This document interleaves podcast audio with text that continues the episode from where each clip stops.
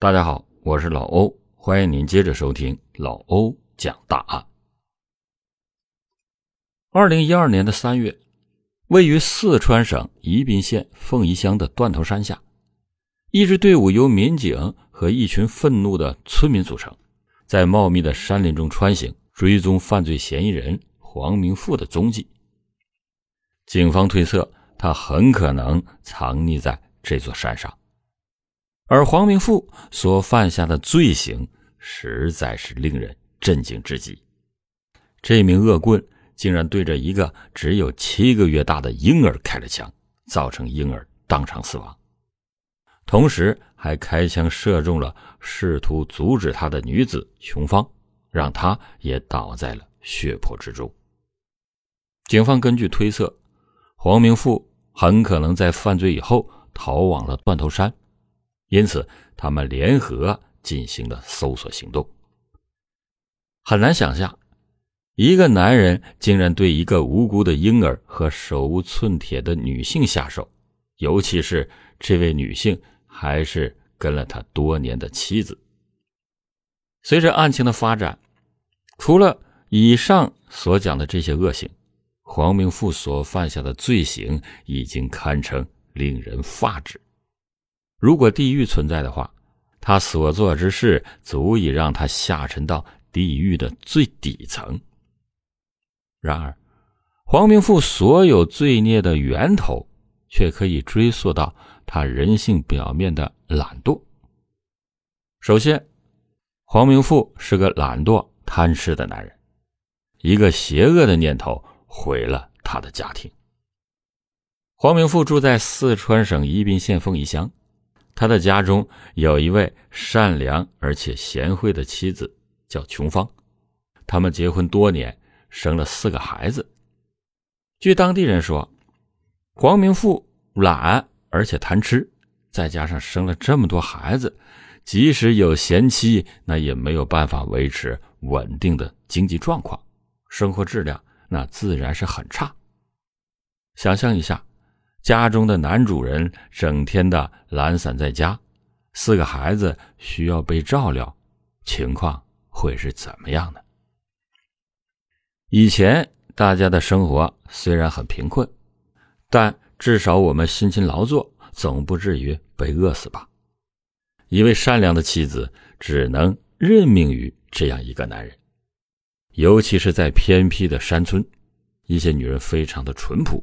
同时也受到封建观念的影响，他们认为女人就要嫁鸡随鸡，嫁狗随狗。如果这样的女人能够遇到有上进心的男人，也许故事就会有不同的结局。作为家中的顶梁柱，黄明富的懒惰已经是根深蒂固，他不愿意主动的承担家庭的责任。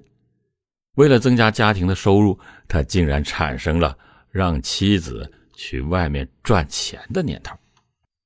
老欧一直认为，一个家庭应该是男女双方相互尊重，共同努力经营好家庭，每个人都需要承担家庭的责任。然而，黄明富让妻子去赚钱的想法实在是太邪恶了。他竟然想出租妻子来赚钱，什么样的人才会有这样的想法呢？你们说这样的男人还算是男人吗？一旦他产生了这个念头，并且多次的说服妻子，这个家庭就开始走向了畸形。当时倒在血泊中的女人叫琼芳，或许她怎么也不会想到，自己嫁给这个叫做黄明富的男人，将会是自己这一辈子挥之不去的噩梦。无可否认，刚刚嫁进来的琼芳也会像无数对新婚夫妇那样，对生活充满了憧憬，对未来满怀着希望。然而，谁能否认不幸的婚姻不是一座深不见底的坟墓呢？婚姻生活中的柴米油盐酱醋茶，经过时间的小火慢炖，激情慢慢的褪去。朝夕相处，难免会有多多少少的磕磕碰碰。尤其是琼芳为黄明富生下了四个孩子之后，他们俩的夫妻生活得以温存的还有什么呢？有人说，女人每生一个孩子，就等于在鬼门关走上一遭。那么，这个为了黄明富在鬼门关上走了几趟的女人，不值得他珍惜吗？女人嫁一个好的男人，真的是太重要了。但是，一开始都会觉得自己选择的就是最好的。夫妻之间的关系应该是平衡的关系。但是在偏僻的小山村里，琼芳这个女人在家中的地位逐渐就被黄明富给蚕食了。当然，她曾经肯定也试图反抗过，但可以想象会换来更加暴力的镇压，不然也不会有后面的言听计从，一步步的走向深渊。行凶者黄明富罪大恶极。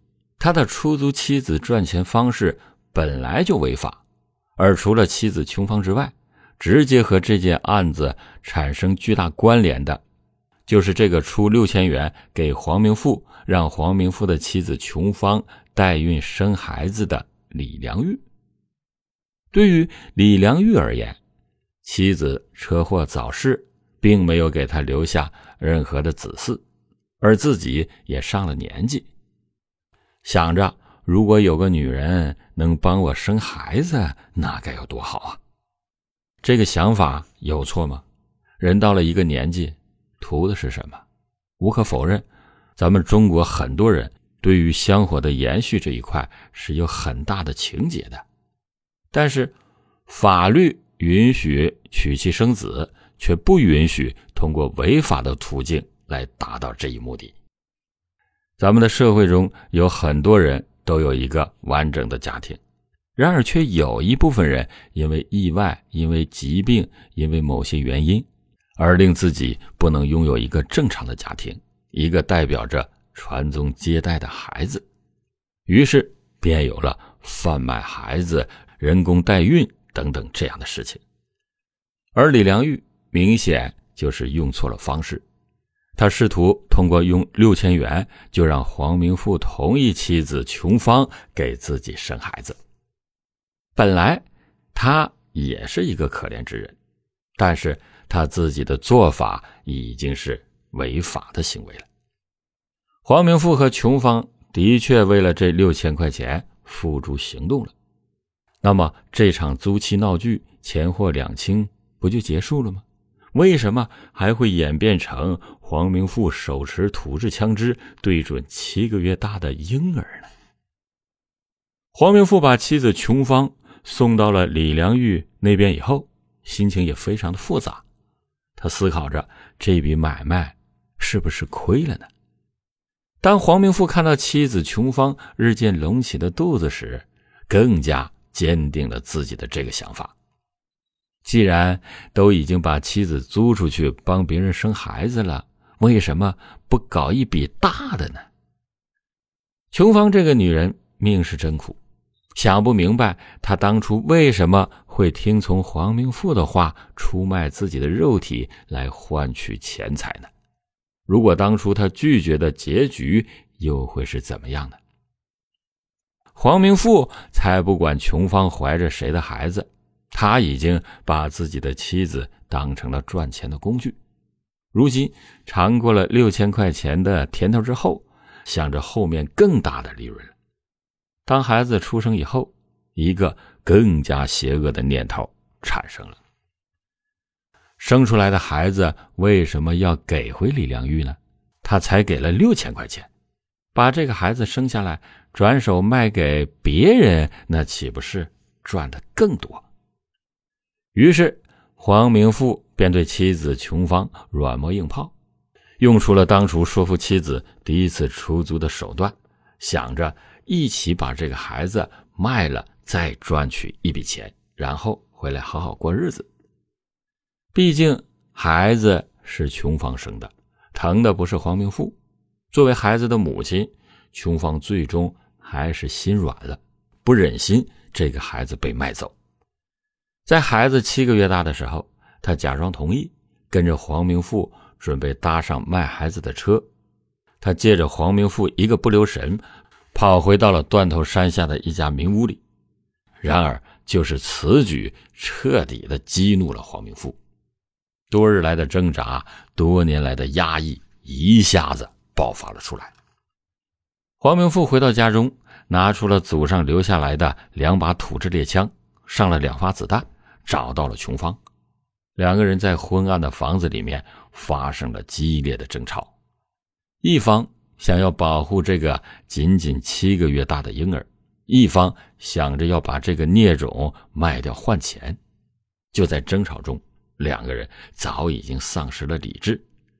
婴儿当时哇哇的啼哭，可是谁能救救这个可怜的婴儿啊？这是个才七个月大的小婴儿啊！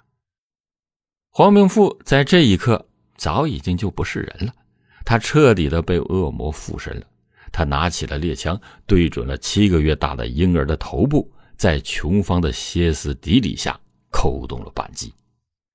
为了斩草除根，用另外一把枪对准了一米开外的琼芳，果断的扣动了扳机。琼芳下意识的用手挡了一下，也倒在了血泊之中。黄明富见状，迅速的离开了现场，消失在断头山的夜幕之中。随后，村民们闻声赶来，看到现场的惨状，琼芳由于下意识的用手挡了一下，子弹穿透了手指，擦穿了头部，还有一丝气息，送到医院进行抢救，最终被抢救回来一条性命。而对准头部的一枪，纵使是大罗神仙也无力回天。那个七个月大的小婴儿早已经离开了人世。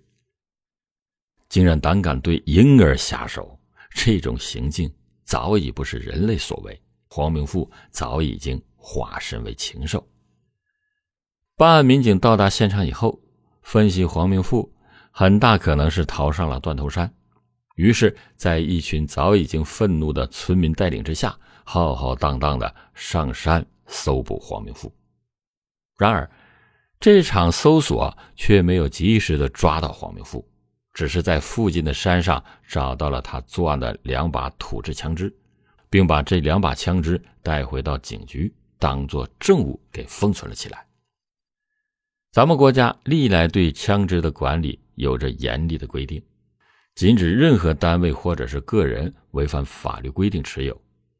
不过，纵使在没有枪支的情况下，已经丧失人性的黄明富也会用其他的作案工具。毕竟，他面对的是手无寸铁的妇女和七个月大的婴儿。黄明富这一逃就是半年多，警方从来也没有放松过对他的追捕。锁定了黄明富的藏身之处之后，迅速的派出警力对黄明富的住处进行了包围。背负命案的黄明富也在作案半年后被警方抓捕。抓捕的时候还搜出了他收藏的一把土制枪支和土制炸弹，真的为当时的办案民警捏了一把冷汗。黄明富被捕以后，对于自己的犯罪事实供认不讳，他也最终。迎来了法律的最严厉的审判。事后被抢救过来的琼芳，手上留有看得见的伤疤，看不见的伤疤不知道究竟愈合没有。以六千元求后代的李良玉，终究也是竹篮打水一场空，还要为自己的违法行为付出代价。黄明富一开始也想不到自己会走上这一步。老觉得千万不要因为小恶而做出错误的选择。黄明富的懒惰给家庭带来了灾难，试图通过违法手段获取财富，必将是一条没有回头路的歧途。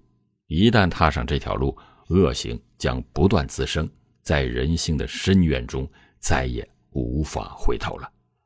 好了，感谢您今天收听老欧讲大案，老欧讲大案，警示迷途者。唤醒梦中人。